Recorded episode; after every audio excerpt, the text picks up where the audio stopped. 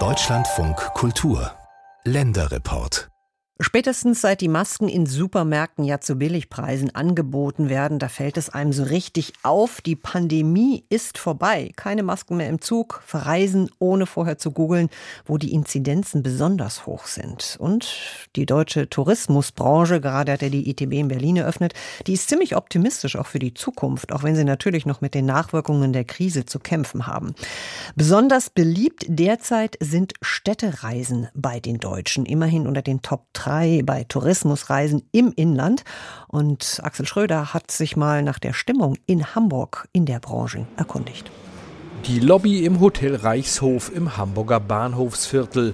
Unter der hohen Decke hängen Kronleuchter. In einer Sitzecke zwischen weiß-grauen Marmorsäulen erklärt Hotelmanagerin Katrin Wirth-Überscher, wie sie zurückblickt auf drei Jahre Corona-Pandemie. Ich glaube, so eine Achterbahnfahrt hat noch von uns in der Art und Weise noch keiner erlebt.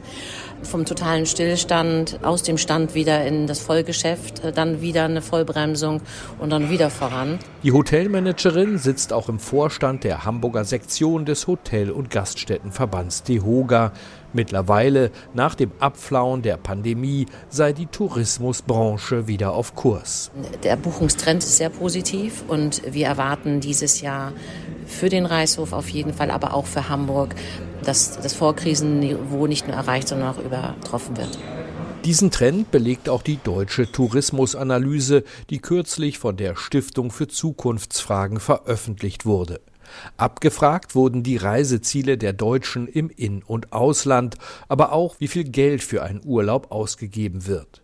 Mittlerweile, so der Studienautor Ulrich Reinhardt, sei der Corona-Knick im Tourismus überwunden. Also ganz unabhängig jetzt von dem Krieg in der Ukraine, von den Nachwirkungen von Corona, von wirtschaftlichen Ängsten durch die Inflation. Die Bürger sitzen an sich schon wieder auf gepackten Koffern und können es kaum erwarten, wieder loszufahren. Also wir erwarten, dieses Jahr wird noch häufiger verreist, es wird noch mehr Geld ausgegeben und es wird wahrscheinlich auch wieder länger verreist. Schon im zweiten Halbjahr 2022 stiegen die Übernachtungszahlen in deutschen Urlaubsregionen. Hamburg und Berlin, Baden-Württemberg und Bayern profitierten besonders. Nur in Niedersachsen und Mecklenburg-Vorpommern konnte das Vor-Corona-Niveau noch nicht erreicht werden. Der positive Trend in Hamburg wird sich fortsetzen. Davon ist Michael Otremba vom stadteigenen Unternehmen Hamburg Tourismus überzeugt. Die Übernachtungszahlen haben mittlerweile wieder das Vor-Corona-Niveau erreicht. Allerdings rangiert Hamburg bei den Übernachtungszahlen hinter Berlin und München. Das sei aber leicht zu erklären, so Otremba. Berlin habe nun mal den Hauptstadtbonus und die bayerische Landeshauptstadt einfach eine bessere Reiseinfrastruktur, so Michael Otremba, der Chef von Hamburg Tourismus. München hat beispielsweise einen Flughafen, der ein internationales Drehkreuz ist mit über 50 Interkont-Verbindungen. So, wie soll ich vergleichen 14,7 Millionen Übernachtungen in Hamburg mit, ich weiß gar nicht, was München hatte, 15, etwas wahrscheinlich, mit einem der kontinentalen Drehkreuz. Ja, also das, das sind einfach strukturell ganz andere Voraussetzungen. Mit 1,5 Milliarden Euro hatte die Stadt Hamburg die an der Elbe ansässige Tourismusbranche während der Pandemie unterstützt. Über 1000 Betriebe haben trotzdem aufgegeben. Allerdings, so Michael Otremba, sei das auch die Zahl von Geschäftsaufgaben, die es schon immer gegeben hätte. Die große Herausforderung sei es jetzt, neues Personal für die Arbeit in Hotels und Restaurants zu finden. Viele Menschen waren in den Corona-Jahren in krisensicherere Jobs außerhalb der Hotellerie und Gastronomie abgewandert. Wir müssen ganz neue Lösungen definieren. Ja, wir müssen neue Arbeitszeitmodelle definieren, weil Hotellerie ist natürlich auch sechs Tage in der Woche, abends, spätabends, und die Leistungsträger müssen über Arbeitszeitmodelle reden. Sie müssen über das Thema Lohn sicherlich auch reden. Denn von guten Worten allein, vom Beschwören der Chancen im Gastgewerbe würde sich der Nachwuchs kaum beeindrucken lassen. Katrin Wirth-Überscher vom Hotel Reichshof rät ihren Kolleginnen und Kollegen, mehr auszubilden und dabei auch Menschen anzusprechen, die gerade erst in Deutschland angekommen sind, zum Beispiel als Geflüchtete. Je bunter es wird, desto fröhlicher und spannender wird es einfach auch. Und da ist einfach von der Hotellerie natürlich die große Bitte an die Politik, auch da die bürokratischen Hürden einfach ein bisschen ja, abzuflachen.